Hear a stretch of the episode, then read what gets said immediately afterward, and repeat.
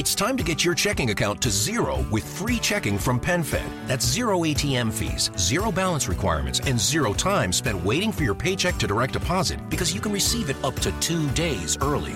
Open your account with just $25 and see how big zero can be. Apply online today at PenFed.org slash free checking. Early direct deposit eligibility may vary between pay periods and timing of payer's funding. To receive any advertised product, you must become a member of PenFed, insured by NCUA.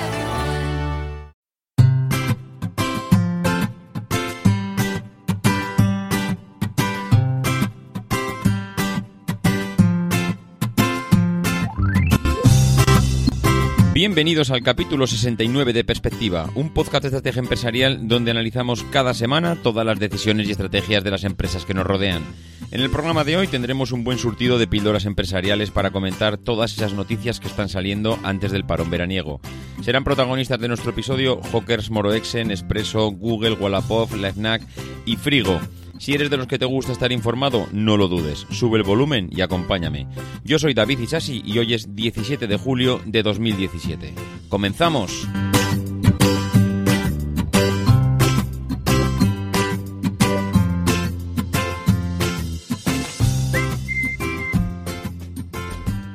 Muy buenas a todos, ¿todo bien? Bueno, esta semana lo primero comentar que este episodio está patrocinado por centraldereservas.com, el portal español de reserva de alojamiento con más de 600.000 opciones en todo el mundo. Espero que hagáis buen uso de, de la página de centraldereservas.com porque mm, lo mejor que podéis hacer es iros de vacaciones. Esto es insufrible. Qué pasada de calor.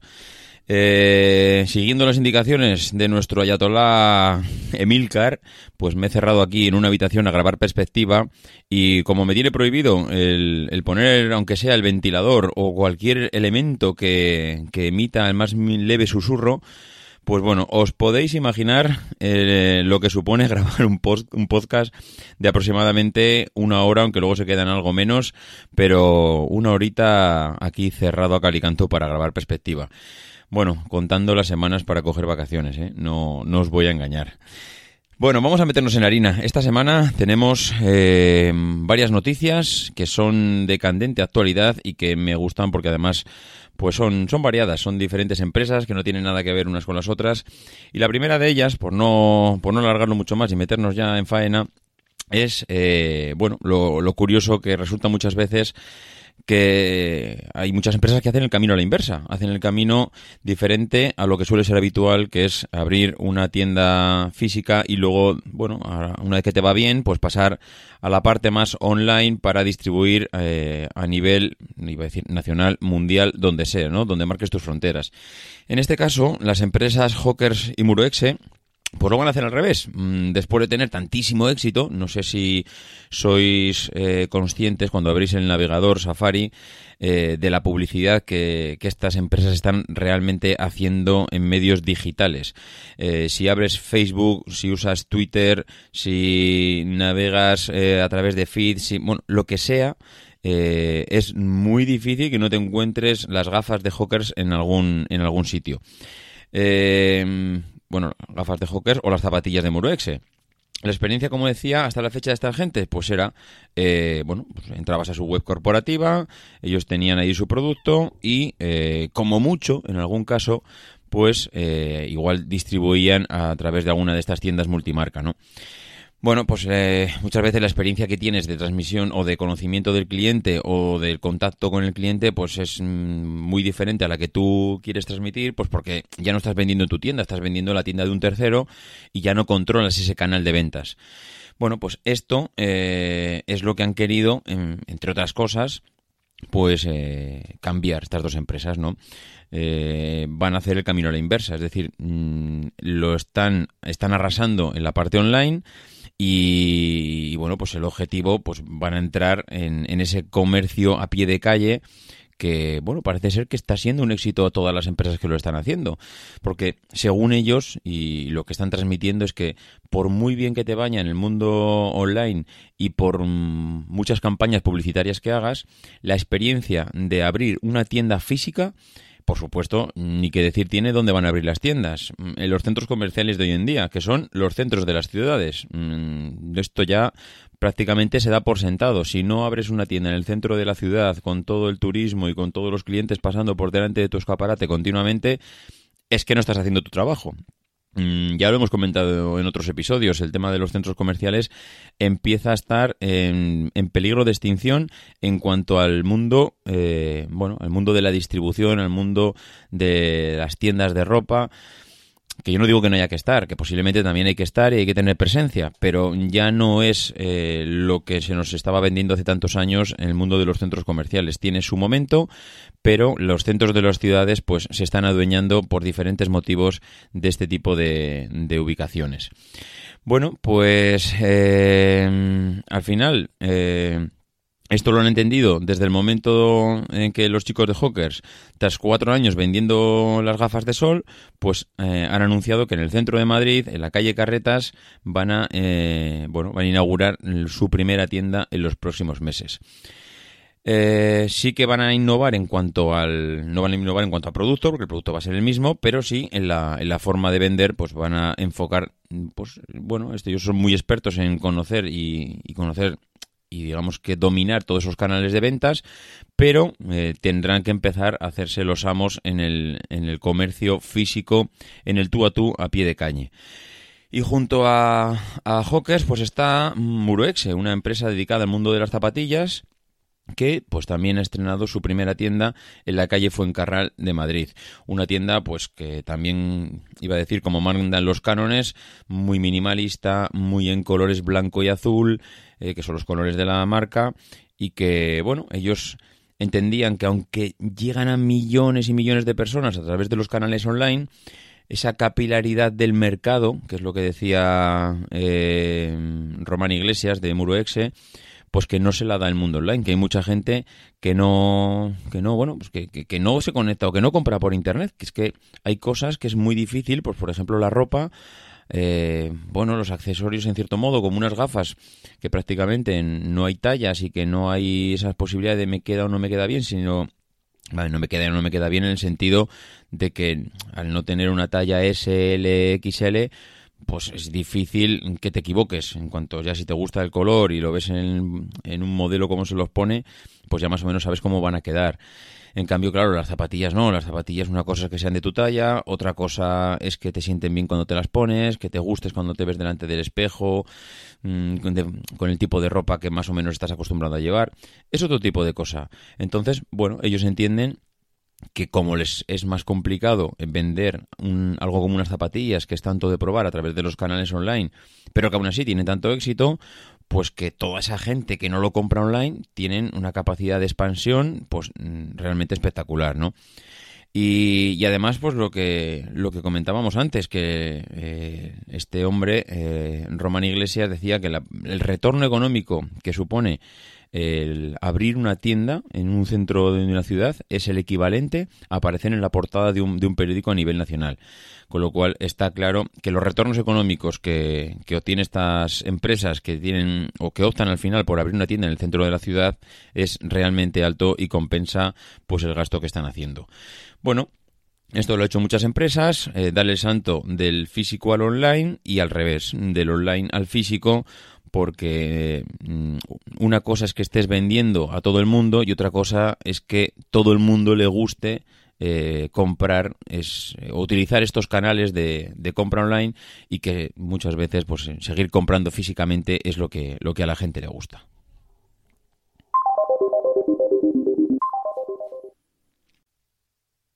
Y la segunda noticia de la semana, pues viene de la mano de Nespresso. Nespresso, ya sabéis que hasta ahora había utilizado una estrategia de ventas que estaba basada principalmente en el modo online, como comentábamos en las empresas anteriores, y posteriormente, mm, viendo lo bien que funcionaba la empresa, pues se lanzaron a lanzar, pues mm, iba a decir una tiendas boutiques, porque el, eh, las tiendas donde podemos comprar las cápsulas de Nespresso son auténticas obras de arte, entenderme en el buen sentido de unas tiendas muy elegantes, muy cuidadas en su diseño, haciendo realmente juegos malabares con las fórmulas de las cápsulas y de las cajas, para que realmente la estética sea pues muy impresionante cuando llegues y sea muy agradable entrar a, comprar en ellas.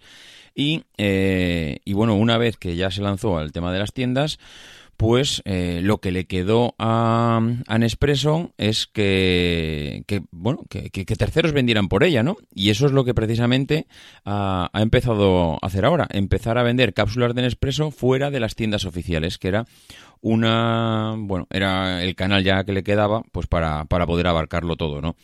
Eh, la compañía pues lleva desde el 2011 pues compitiendo con las cápsulas de imitación que se venden, iba a decir en supermercados. Yo creo que ya cápsulas de café las podemos encontrar hasta en las guarderías de los niños. Ahí pues, se puede comprar cápsulas de café por, por todo el mundo, ¿no? Claro, esto le ha supuesto a, a pues eh, un daño bastante importante en su cuenta de resultados. Al final, porque han pasado de tener un 80% de cuota de mercado en el 2011 a tener un 65% de cuota de mercado a día de hoy. Con lo cual, claro, mm, ellos están viendo que se los están comiendo la competencia. Y si le sumas que las patentes que protegen el diseño han expirado, pues mm, apague vámonos. O sea, ya están absolutamente eh, indefensos ante lo que está pasando en el mercado con el mundo de las cápsulas. Todo el mundo o bien las imita o busca la manera de esquivar la patente para poder, eh, para poder seguir vendiendo cápsulas de aluminio. Bueno, pues a- al final, al igual que las empresas anteriores pasaban del mundo online a la distribución física, pues ellos también han hecho algo similar. Pasaron de la distribución física a establecer sus propias tiendas y ahora van a empezar a, a distribuir a través de, bueno, de esos distribuidores, de esos puntos de venta, mul- de venta multimarca que hacen que tu producto esté mucho más visible. Tengo curiosidad por saber cómo lo van a hacer. Si le van a marcar el precio al al distribuidor, como hacen muchas empresas en el que te obligan a vender a un determinado precio, o si le van a dejar libertad y o bueno, libertad en cuanto al precio, libertad en cuanto a la forma de exponer el producto, si le van a obligar, pues por ejemplo, como hace Apple con distribuidores a tener su un, un punto de venta con una determinada imagen y a exponer los productos de una determinada manera, o si de- por el contrario pues cada uno va a poder hacer lo que le dé la gana. Oye pues eh, vamos a ver cómo le van expreso. Hasta ahora desde luego mm, le ha ido de maravilla eh, con un con un producto que reventó el mercado y que supuso una innovación y un antes y un después en, en lo que es la distribución y venta de café y la experiencia de, de tomarte un café. Y, y ahora pues siete años después de aquello pues eh, se plantean la, la- manera de intentar compensar todas esas bajadas de cuota de mercado que están teniendo y que al fin y al cabo pues eh, no pueden permitirse el lujo de, de no hacer nada. Algo tienes que hacer para intentar parar eh, la caída. ¿Y otra de las noticias de la semana? Pues la que viene de la mano de Google. Google parece ser que ha cambiado las políticas que venía utilizando hasta ahora con sus fotógrafos. Y es que, al parecer, hasta ahora el mundo de la fotografía y de todos aquellos fotógrafos que trabajaban para Google, para Google Street View, bueno, pues para utilizar todas esas fotos en, en las páginas, en los buscadores, en Google Maps, bueno, pues para todo, eh, pues era, bueno, pues eh, trabajar eh, para Google y Google Street View era una auténtica maravilla. Había un montón de fotógrafos de confianza para que trabajaban allí. Eh, no te digo que, bueno, era nadar en billetes, todo lo contrario. Había gente que parece ser que ganaba muy bien, pero el resto, sin llegar a ganar muy bien, parece que, bueno, lo que es el negocio en sí era realmente interesante.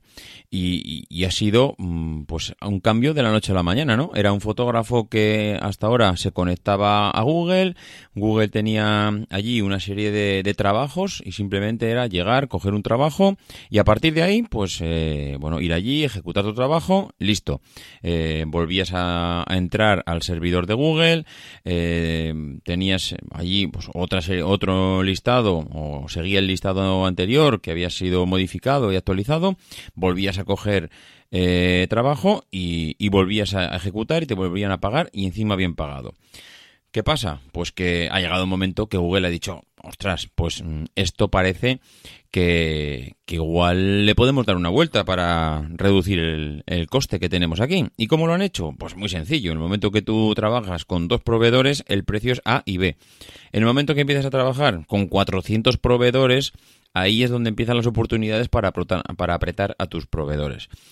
No hace falta hacer mucho más. Simplemente con que empieces a abrir el abanico y empieces a, a decirle que a uno te le ofrece el precio mucho más bajo el otro y que si no se apretan los precios, pues que mm, en un corto o medio plazo tendrás que trabajar con, dejar de trabajar con él, pues a partir de ahí se, se empieza a ajustar el mercado, pero a la velocidad del rayo.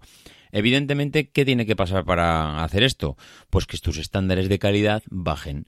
Tú antes tenías un número determinado de fotógrafos con, bueno, con una selección, que tenían que pasar unos procesos, que tenían que, bueno, demostrar la, la calidad.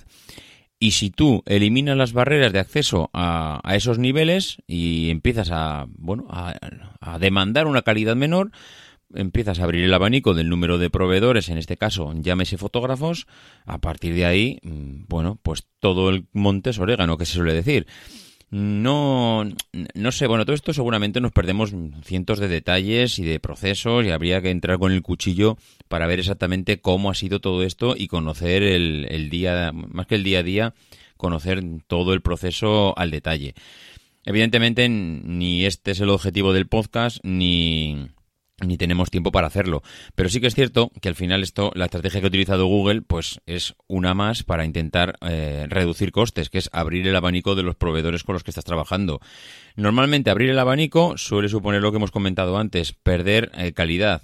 ¿Y por qué perder calidad? Porque es que básicamente es imposible cuando tú has hecho una preselección de 2-3 de altísima calidad y has ajustado los precios, en el momento que pasas de 2-3 a 30, por decir un número, todo eso mm, al final lo que supone es que esa selección de calidad la has perdido. ¿Que puede ser bueno puede ser malo? Pues depende del tipo de trabajo. Igual para Google, la calidad de las fotos que allí tenía, mm, igual ha dejado de ser algo prioritario, algo necesario. Igual no le importa perder algo de calidad y, y en cambio sí reducir sus costes. Evidentemente, los fotógrafos que trabajaban para ella, pues ¿qué le suele pasar a esos proveedores que están tan, en, bueno, tan vinculados a, ese cliente principal? pues que, como hemos comentado en otras ocasiones, acaban sufriendo y mucho. ¿Por qué? Pues porque mm, se centran tantísimo en esos beneficios que a corto plazo tienen con ellos que obvian el tener un plan B, incluso plan C, mm, de por si acaso ese cliente principal me falla. Esto al final es la pescadilla que se acaba mordiendo la cola, porque el cliente principal te exige casi exclusividad y tú como se la quieres dar porque estás ganando bastante bien, pues al final te centras en ellos y bueno, al final, pues como comentábamos, esto acaba siendo un arma de doble filo. Mm, curioso ver que al final Google, que parece que nos invitaba hace años a no ser unos malvados, y hacer el bien, pues eh, poco a poco nos vamos dando cuenta que al final no deja de ser una empresa como otra cualquiera, que ni el bien ni el mal, que lo que quieren es ganar dinero y que cuando detectan un filón o un, no sé, un determinado sector donde pueden ahorrar costes, pues vamos, aplican todas las, aplican todas las armas posibles para, para ejecutar el, el proceso. Esto es lo que hay. Google, al igual que las otras, no deja de ser una empresa y quieren ganar dinero. Y llegados a este punto, me vais a permitir un momento para contaros más cosas sobre nuestro patrocinador, centraldereservas.com, el mayor portal en español de reserva de alojamiento online, que basa su éxito en disponer de más de 600.000 alojamientos disponibles en todo el mundo y casi 20 años de experiencia en el sector. El sistema de reservas es muy sencillo para el cliente, con una aplicación móvil simple y sobre todo muy rápida. La cuidada atención al cliente y una inversión en I más de más I destinada a conseguir los mejores alojamientos a los mejores precios completan una atractiva propuesta para reservar con ellos nuestras vacaciones. Y una vez que conocemos los servicios que nos ofrece centraldereservas.com, nos metemos de lleno con la siguiente noticia de la semana y es que el mundo de Wallapop pues la verdad es que está evolucionando y esta semana parece que la cosa va de evolución de empresas y cómo derivan hacia lo que para ellos eh, entienden que son mercados y ofertas cada vez más atractivas. La verdad es que Wallapop entró en el mundo de la compraventa de la segunda mano cuando eBay era, eh, era Dios y mm, desde luego parecía que no iba a comerse nada en este sector y de repente pues todo mm, al final acabó dando el vuelco que, que, hemos visto durante estos años. Una empresa muy cotizada que eh, ronda con una valoración de 400 millones de euros según las últimas estimaciones que hacen los analistas y que tienen muy claro que a pesar de que están en un momento de estancamiento, según lo que han comentado sus propios eh, CEOs, es eh, ahí tienen bueno ahí tienen líneas rojas que parece ser que no van a pasar, como puede ser el tema de, de cobrar por subir los productos a, a Wallapop. Sea como sea, pues al final, ¿cómo está derivando Wallapop? Porque claro, si entras a Wallapop te das cuenta de que si yo soy usuario mmm, de Wallapop no tengo que pagar nada. Yo puedo poner mis productos a la venta en la tienda y eh, no me cobran un duro. Claro, ¿cuál era el gancho de, Wallapop? Pues empezar a cobrar. It's time to get your checking account to zero with free checking from PenFed. That's zero ATM fees, zero balance requirements, and zero time spent waiting for your paycheck to direct deposit because you can receive it up to two days early. Open your account with just $25 and see how big zero can be. Apply online today at penfed.org slash free checking. Early direct deposit eligibility may vary between pay periods and timing of payer's funding. To receive any advertised product, you must become a member of PenFed, insured by NCUA. With the Planet Fitness Black Card, you don't just get a great workout, you get a great perk out because your membership is packed with perks. For $1 down and $24.99 a month, you'll get perks like access to any of our 2,400 clean and spacious locations. Bring a friend anytime and both work out with tons of equipment that'll give you that big fitness energy. Relax in the Black Card spa and more. Work out and perk out with the PF Black Card. Join for just $1 down and $24.99 a month. Sign up for the PF Black Card for $1 down and get all the perks. Deal ends November 22nd. See Home Club for details. Parte por el posicionamiento. Al final, eh, si querías estar mejor posicionado y que tu anuncio resaltase más, pues tenías que pagar por, eh, por ese servicio. Eh, poco más. Realmente es que mmm, no había mucho más de dónde, de dónde sacar eh, tajada en cuanto a, en cuanto a, bueno, al usuario. No había mucho más por lo que cobrar que han empezado a verse eh, en cuanto a la estrategia de Wallapop, que ya no solo se ofrecen productos a, al precio que sea, sino que han empezado a enfocarse hacia los servicios. Eso al final, pues que vemos en muchas otras empresas, que en el momento que ya tu producto empieza a estar pues más o menos estabilizado en el mercado, que no puedes crecer, pues al final tienes dos opciones. O te inventas otro producto y diversificas por productos, o diversificas por eh, la tipología de, empresa en cuanto a, a, lo que ofrece. Y puedes ofrecer productos o puedes ofrecer servicios. Y eso es lo que está pasando ahora mismo en Wallapop. Wallapop ahora mismo se ha convertido también en una empresa que aparte de eh, intercambio de productos está empezando a intercambiar servicios. Si, si echas un vistazo a la sección de servicios de la aplicación, puedes encontrar fotógrafos, peluqueros, eh, ofertas de mudanzas, transportes que, que, van desde los 10 hasta los 30 euros más o menos, que te ofrecen uno o dos personas, que, bueno, al final eh, ellos han dado cuenta que es una manera más de, de sacarle tajada a la aplicación, porque es que eh, a nivel de artículos, si tú tienes claro que no vas a cobrar nunca a nadie por poner un artículo en la, en la página web, pues mmm, tienes que buscar otras maneras de sacarle rentabilidad a, a tu negocio. Y en este sentido, yo creo que ellos lo han visto bastante bien, es decir, mmm, al final mmm, la manera que tienen de, de, ofrecer el producto y es que tú cuando buscas algo estás encontrando lo que está alrededor tuyo, eh, al final te quita ciertas barreras porque no solo puedes ofrecer un producto, puedes ofrecer servicios o puedes ofrecer lo que sea, porque al final lo que estás buscando es gente en tu entorno, gente que puedas tener eh, un acceso a ellos pues relativamente fácil, que no es necesario ya tener una tienda física donde acudir, sino que simplemente con, con estar cerca tuyo podemos quedar y podemos eh, intercambiar o bien un producto o bien un servicio y que además, bueno, pues esto se convierte en tener un submundo dentro de, de la aplicación. Y es que ya no solo nos, nos centramos en los productos, sino que también ofrecemos servicios. Estaría bien que eh, mejorasen un poco la interfaz. Eh, le aplicaron un, bueno, un, digamos, un, iba a decir un filtro, pero es que el filtro es un filtro de filtros. Al final le metieron toda la parte de los filtros pues para intentar enfocar muy bien lo que estás buscando, pero creo que a nivel de interfaz gráfica creo que sería necesario darle una vuelta para que sea un poco más atractivo porque al final se convierte en una especie de mercadillo de productos y servicios todo mezclado ahí y no termina de, no sé, de, de tener un aspecto eh, cuidado. Parece pues no sé, de estas páginas, eh, estas páginas web que había anteriormente de segunda mano, como Mundo Anuncios y compañía, donde, bueno, era todo texto metido ahí a saco, con alguna fotografía de vez en cuando. No sé, eh, la sensación es esa, y además con ese fondo verde que tienen, pues no termina de, por lo menos a mí, creo que tienen cierta mejora en cuanto a la interfaz y a la manera de mostrar el producto al público. Pero desde luego que como aplicación, como mm, saber competir contra una empresa que ya lo era todo en este sector y encima mm, intentando diversificar ahora del producto al servicio, creo que el camino es bastante interesante y que parece ser que les, que les augura un buen futuro en, en cuanto a la empresa. Y una de las noticias más interesantes de esta semana, pues viene eh, de la mano de FNAC.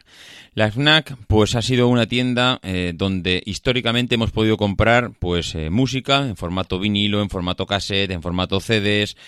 eh, hemos podido comprar libros, hemos podido comprar tecnología, pero claro, de todas esas patas que tenía a nivel de empresa, la parte de la música, pues es una pata que empezó a debilitarse desde hace años, porque ya el formato físico mm, ya empezó a, a ponerse en cuestión. La parte de los libros mm, ah, empezó a moverse el mundo eh, online y con Amazon and Company pues empezó también a cojear. Empezó a quedarse prácticamente como una empresa de tecnología. Pero claro, mm, en una empresa de tecnología eh, empiezas a darte cuenta que empiezas a quedar- a depender únicamente de una sola pata y, y eso es peligroso. Eh, ¿Qué han hecho para mm, pues intentar paliar todo este problema? Pues le han dado una vuelta al, al negocio. Mm, Pues los responsables de mirar un poquito a futuro y plantear el negocio a futuro de la FNAC se han dado cuenta que tienen que poner algo más encima de la mesa y lo que han hecho es diversificar su negocio. Y a partir de ahora nos llega FNAC Home. FNAC Home es eh, algo parecido o, podríamos pensar así por el nombre, que igual nos puede parecer algo como Zara Home, algo relacionado con el hogar, con el menaje, con, bueno, ese tipo de eh, productos que nos hacen la vida más fácil en el hogar, pero ellos lo quieren centrar en el pequeño electrodoméstico. Van muy enfocados a, este tipo de negocio y ellos, según los estudios de mercado que aseguran que han realizado, dicen que hay muchas posibilidades en este sector y el pequeño electrodoméstico está siendo algo en lo que eh, ahora mismo ellos quieren centrarse. Es curioso que el pequeño electrodoméstico es aquel que precisamente es más fácil de transportar y de pedir por internet y por medios online. Pero el estar ubicado y tener la presencia que tienen ellos en determinadas eh, ubicaciones, pues hace que todavía eh, le vean un negocio con mucha capacidad de, de expansión y de poder exprimirlo. Cuando hablamos de electrodomésticos hablamos pues, de los productos de cocina, de robots, cafeteras, exprimidores, secadores, eh, ventilación, mm, robot aspiradores. Bueno, todo eso empezaremos a encontrarlo en las tiendas de FNAC. En todas las tiendas, pues de momento solo lo tienen implantado en cuatro, eh, pero parece que el plan de expansión está preparado para que sea eh, en unos 25 establecimientos en el primer trimestre de 2018. Ellos tienen claro que han trabajado bastante en esto y la directora de marketing y comunicación de FNAC España, Beatriz Navarro, dice que comenzó como una tienda de fotografía y cine y poco a poco eh, metieron la música y los libros, más adelante metieron la tecnología y el deporte y eh, lo que sí que tienen claro es que tienen más o menos un estilo y una esencia que eh, parece ser que no quieren perder y que quieren mantener. Claro, en el momento que te diferencias y te metes en la parte de electrodomésticos, pues empiezas a, a pensar que, joder, que ya hay gente que ya trabaja en este sentido y que vende este tipo de productos, pero ¿te vas a convertir en ellos? ¿Vas a ser un MediaMark? ¿Vas a ser un corte inglés? Bueno, pues para intentar no convertirse en tu competencia, están intentando aportar algo más, aportar algo de valor a esa venta de productos que están planteando. ¿Y cómo lo van a hacer? Pues dice que mediante FNAC Forum, que son talleres y cursos, y que será eso que diferencie a, a la FNAC de la competencia. Eh, Zara Home, pues es una apuesta desde luego a futuro y no es una apuesta, parece ser que va a ser un poco fugaz y una, una prueba a ver cómo responde el mercado. Yo creo que ya han hecho los estudios suficientes como para, para, vamos, apostar firme y fuertemente por esta diversificación y empezaremos a ver este tipo de, de electrodomésticos cada vez en más tiendas de, de, las, de, de FNAC. Que precisamente de tiendas iba la cosa, porque claro, eh, vimos que Zara, concretamente, el grupo Inditex en Zara, pues les compró la tienda de, de, la Castellana, donde Zara montó la tienda más grande del mundo. Lo cual es un poco raro, porque claro, si tú estás ubicado en la Castellana, cuando todo el mundo se pelea por estar en los centros de las ciudades, dices, joder, ¿y cómo puede ser que la FNAC, que precisamente lo que necesita son tiendas grandes y ubicadas en puntos estratégicos, pues eh, haya vendido esto? Bueno, pues realmente eh, ellos están diciendo que bueno que ha sido un tema puntual, que siguen pensando en abrir muchas más tiendas en los centros de las ciudades y lo que hace pensar es que esto ha sido una oportunidad de ganar muchísimo dinero con esta tienda.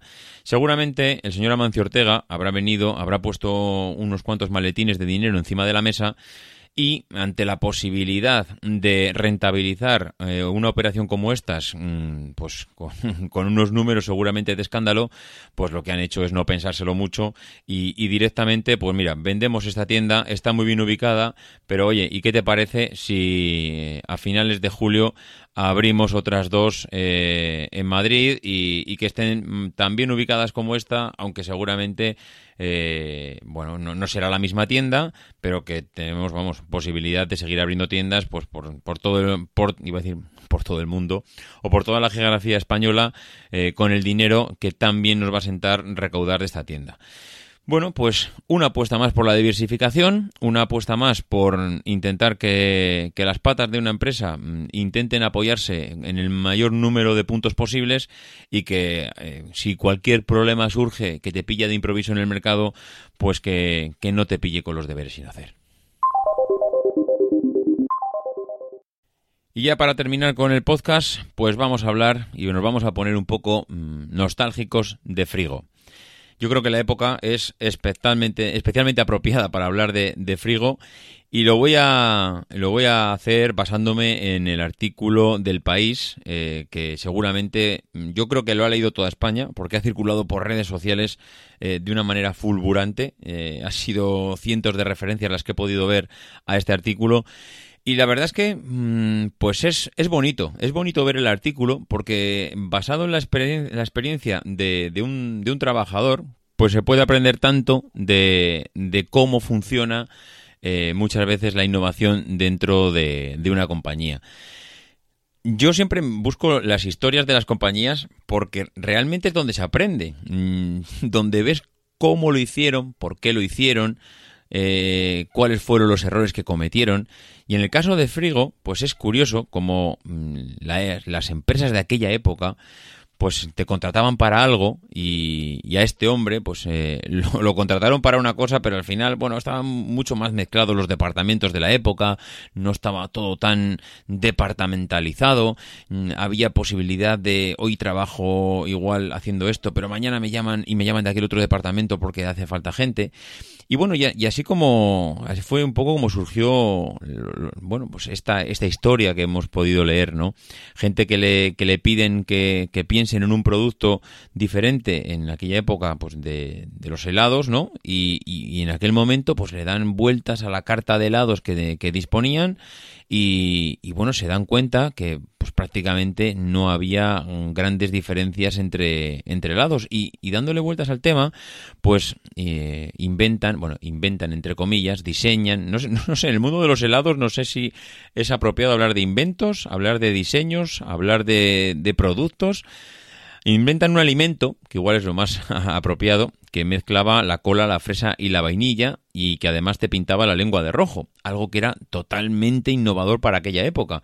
Estamos hablando de la, época donde el helado casi más universal era el corte de helado, ese, ese helado que está formado por dos barquillos y en medio está ese helado blanco, blanco o de chocolate o de vainilla, pero que había poco más. Claro, en aquella época eh, apostar por un helado de color negro, que era Coca-Cola, relleno de fresa y vainilla, pues eh, era algo que no sabías si, si, realmente el mercado estaba preparado para ello. Y, y, y, lo estaba. Y lo estaba porque es que sigue estando a día de hoy. Este es un, este es un polo que se sacó al mercado en el año 77 y estamos en el 2017 y sigue estando el polo en los carteles de en los carteles de medio mundo y que lo puedes, bueno, de hecho y ha sido copiado porque yo he podido ver en supermercados como este como este producto, bueno, se estaba con otro nombre, pero que acababa siendo ese ese mítico polo Drácula que, que, todos seguramente en algún momento hemos podido eh, degustar.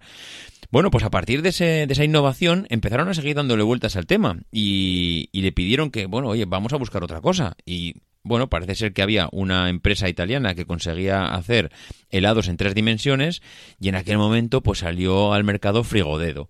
Frigodedo yo creo que todo el mundo también lo conocemos porque es universal y bueno, pues eh, tuvo en su momento su dificultad hacer un frigodedo, porque parece ser que se rompía ese, ese, dedo que todos nos comíamos, parece que había serias dudas sobre si aquello no iba, a ver si el mercado lo iba a recepcionar apropiadamente, porque al final era como canibalizarnos, ¿no? Decir, joder, me voy a comer una mano, me voy a comer un dedo, bueno, al final esto, pues el mercado se lo tomó como lo que es, que es eh, comerte un helado, es algo gracioso, comerte un dedo, que hace relativamente gracia y a los niños le, les encantó. ¿Y qué vino después del dedo? Pues vino el pie. Y vino el frigopié, que parecía pues digamos la versión 2.0 del frigodedo pues en la versión pie pero claro evidentemente no con la misma textura sino que aquello era mucho más cremoso y era eh, algo pues que bueno siendo una continuación del producto pues lo vendían o lo enmascaraban de con de otra manera no y bueno pues con la historia de este hombre hemos ido viendo cómo han ido evolucionando los helados porque eh, es, curioso cómo nació el calipo. El calipo comentan que, eh, bueno, pues allá por, por a mediados de los años 80 dicen que estaba muy de moda ya la cerveza. Y claro, mm, en el momento que te tomas una cerveza, pues ya dejas de tener ganas de comerte luego un helado, porque tienes ya, vamos, te, te metes al cuerpo una o dos cervezas y ya estás saciado para el resto de la tarde, con lo cual ya no te apetece un helado. ¿Cómo contrarrestaron esto los de Frigo? Dijeron, tate, esto hay que dar una vuelta. Pues mira, vamos a crear un envase que sea lo más parecido a tomarte una cerveza, pero relleno de helado. ¿Y qué salió de ahí? Pues el calipo. Y es curioso como, aunque en un principio el, lo que es el envase del calipo, que es un que es alargado y por la parte de abajo, pues claro, es como cartón y se escurría hasta el producto. Bueno, pero a la gente le gustó tanto que hasta, bueno, que hasta no les importaban el el que se te pringases por la parte de abajo. Incluso comenta en el artículo que fue tal el éxito arrollador del, del producto que los heladeros que se quedaban sin el producto ya no esperaban ni al distribuidor a que llegara, sino que directamente iban a la fábrica a, a comprar y a, comprar y a proveerse de, calipos. Bueno, pues si tenéis realmente curiosidad, yo entraría a este, a este artículo del país. Desde luego, si ponéis el país y, frigo y bueno, lo vais a poder leer. Y además, es como, bueno, mmm, yo creo que un paso, una vuelta a la niñez, ¿no? Porque vais a ver los, los carteles de helados de frigo de la época que son, vamos, realmente enternecedores vistos con la perspectiva de tantos años después. Aparte de esto, vais a ver por qué fracasaron otro tipo de, de helados. Eh, hay productos como el Bomi, que fracasó, entre otras opciones parece ser que eran cuestiones técnicas, ¿no? Porque construir una reproducción exacta en miniatura de tres frutas pues requería de máquinas pues demasiado lentas para una producción tan masiva como necesitaba el helado. Date cuenta que el helado es un producto muy de temporada y hay que fabricarlo a toda pastilla para, para distribuirlo, ¿no? Y luego además, claro, no puedes fabricarlo haciendo stocks, porque entonces necesitarías arcones y arcones y arcones para fabricar. Eso además mmm, no va mucho con la, con la fabricación just in time, con lo cual Igual hace 30 o 40 años mm, se podría eh, pensar en estocar producto, pero hoy en día nadie estoca producto para no tener el producto inmovilizado y tener una cantidad de dinero invertido ahí para nada. Bueno, realmente curioso, realmente curioso. Estoy seguro que habréis leído el artículo. Me hacía gracia comentarlo, pues por la época, por la empresa, por la historia, por esa vuelta un poco al pasado y que a muchos de vosotros seguro que os saca, os saca una sonrisa.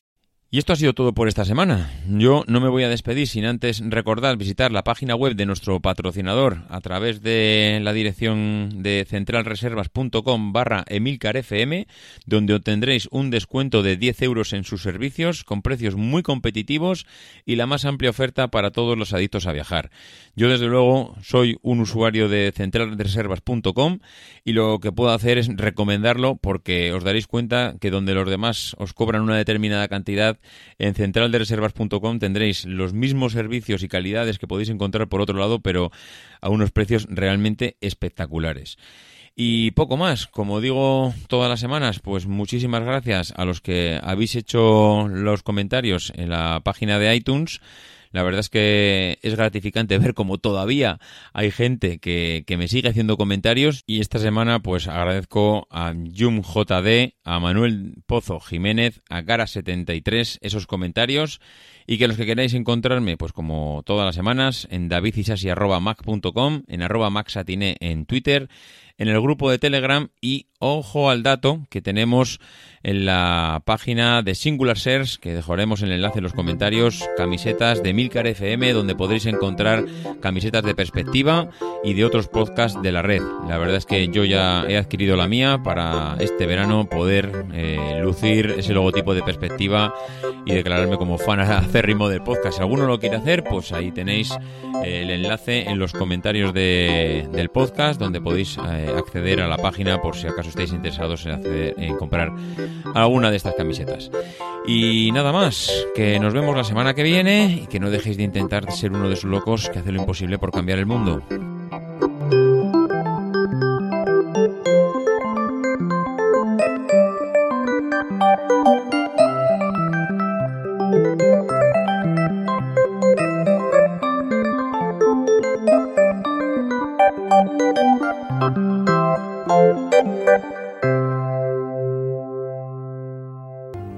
People who are crazy enough to think they can change the world are the ones who do.